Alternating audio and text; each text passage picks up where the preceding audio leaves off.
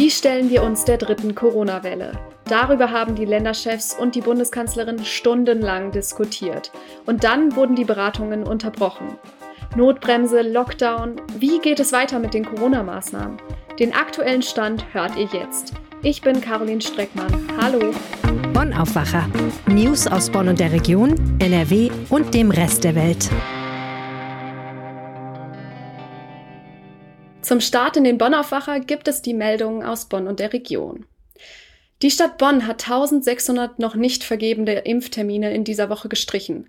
Laut Angaben der Verwaltung hat die Landesregierung der Bundesstadt 3200 AstraZeneca-Impfdosen weniger als geplant zugewiesen.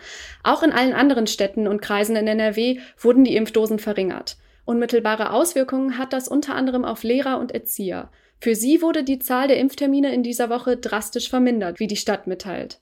Besser kommen die Impfungen der über 80-Jährigen voran. Inzwischen werden zwei mobile Teams eingesetzt, die täglich in 30 Haushalten Pflegebedürftige und Pflegende impfen. Weitere bettlägerige Personen über 80 Jahren können sich unter pflege.impfen.bonn.de melden, wenn sie zu Hause geimpft werden wollen. Die Bonner Stadtwerke gehen davon aus, dass sie in den nächsten fünf Jahren 70 Millionen Euro Verluste machen. Schuld daran sind nach Angaben der Stadtwerke die Auswirkungen der Corona-Pandemie. Aber auch der geplante Ausbau des Nahverkehrs trägt zu der hohen Summe bei. Für dieses Jahr rechnet das Unternehmen mit einem Verlust von 16,3 Millionen Euro. Die Stadt muss das Minus ausgleichen. Die Haushaltsplanung hatte ursprünglich Gewinne der Stadtwerke von bis zu 5 Millionen Euro jährlich angeplant.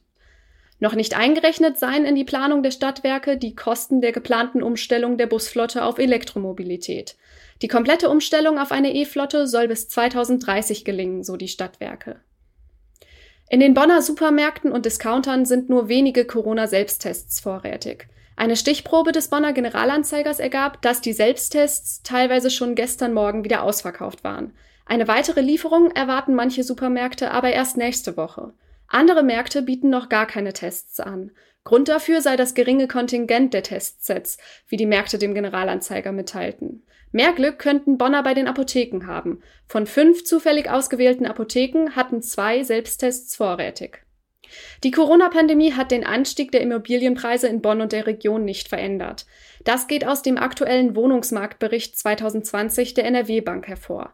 In NRW seien demnach die Miet- und Kaufpreise im letzten Jahr fast ausnahmslos gestiegen. Zu Beginn der Pandemie war die Hoffnung aufgekommen, dass Corona den Anstieg beenden könnte. Aktuelle Zahlen zeigen, dass die Kaufpreise für Ein- und Zweifamilienhäuser in Bonn seit 2005 um durchschnittlich 92 Prozent gestiegen sind.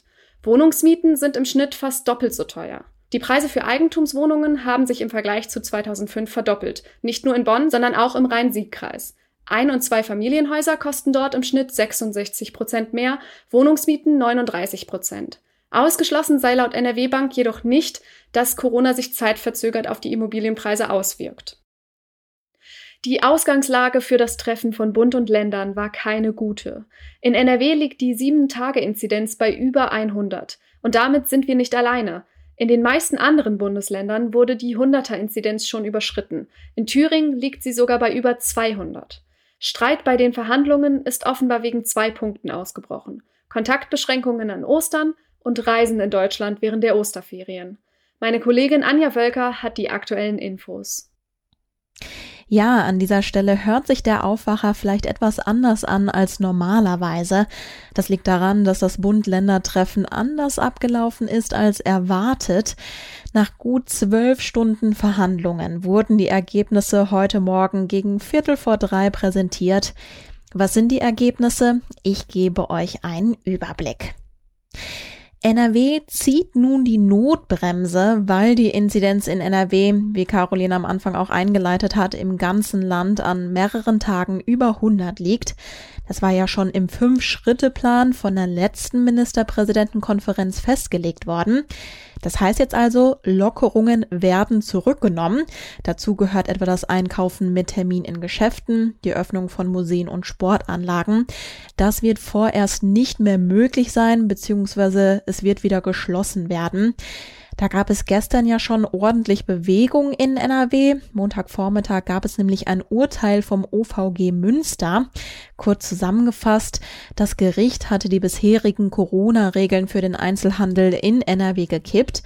Es gäbe nämlich keinen entsprechenden Grund, warum man zum Beispiel beim Einkaufen in einem Modeladen bisher einen Termin brauchte und zum Beispiel in einer Buchhandlung nicht. Und kurz danach hat die NRW-Landesregierung reagiert und entschieden, gut, dann gibt es eben ab heute auch für Schreibwarenläden, Gartenmärkte und Buchhandlungen schärfere Auflagen. Zum Beispiel, dass man dort ab sofort auch einen Termin braucht. Diese Entscheidung ist jetzt aber erstmal insofern überholt, als dass eben Shoppen zum Beispiel vorerst nicht möglich sein wird. Laut NRW-Ministerpräsident Armin Laschet tritt die Notbremse ab Montag in Kraft und dann auch landesweit. Wir wissen, dass allein die Notbremse nicht helfen wird, um das exponentielle Wachstum zu stoppen. Das sind die Worte von Bundeskanzlerin Angela Merkel. In einigen Kreisen, wo die Inzidenz über 100 liegt, soll es deshalb weitere Corona-Maßnahmen geben. Für NRW heißt es dazu, diese weiteren Maßnahmen würden jetzt mit dem NRW Gesundheitsministerium abgestimmt werden.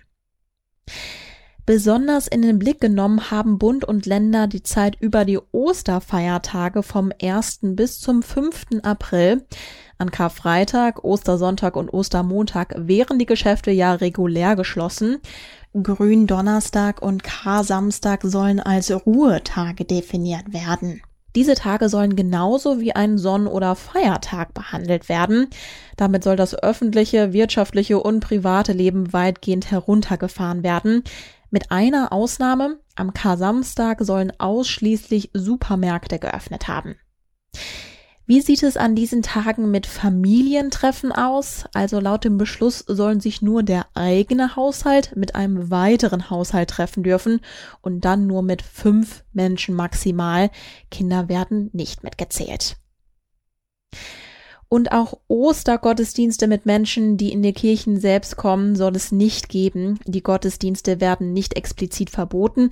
Es gibt aber den Appell, dass die Gottesdienste ausschließlich online stattfinden sollen.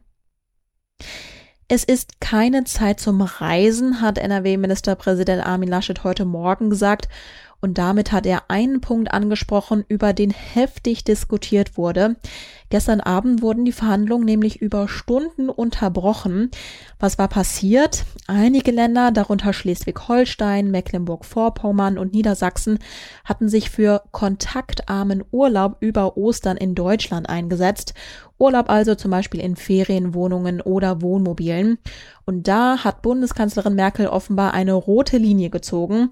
Auch meine RP-Kollegin und Leiterin des Parlamentbüros in Berlin, Kerstin Münstermann, hat die Verhandlungen Montagabend verfolgt. Sie hat berichtet, dass Kanzlerin Merkel mit diesen Worten zitiert wird. Das Virus verhandelt nicht, es macht. Im Beschluss von Bund und Ländern ist zum kontaktarmen Urlaub auch nichts mehr zu finden, heißt, das wird es nicht geben. Für Urlauber, die aus dem Ausland zurückkehren, Stichwort Mallorca, wird es strengere Regeln geben. Dafür soll das Infektionsschutzgesetz geändert werden. Dann wird eine generelle Testpflicht vor dem Rückflug eingeführt werden. Dieser Test soll zur Voraussetzung für die Einreise nach Deutschland gemacht werden. Laschet sagte dazu auch nochmal, dass es keine Zeit zum Reisen sei.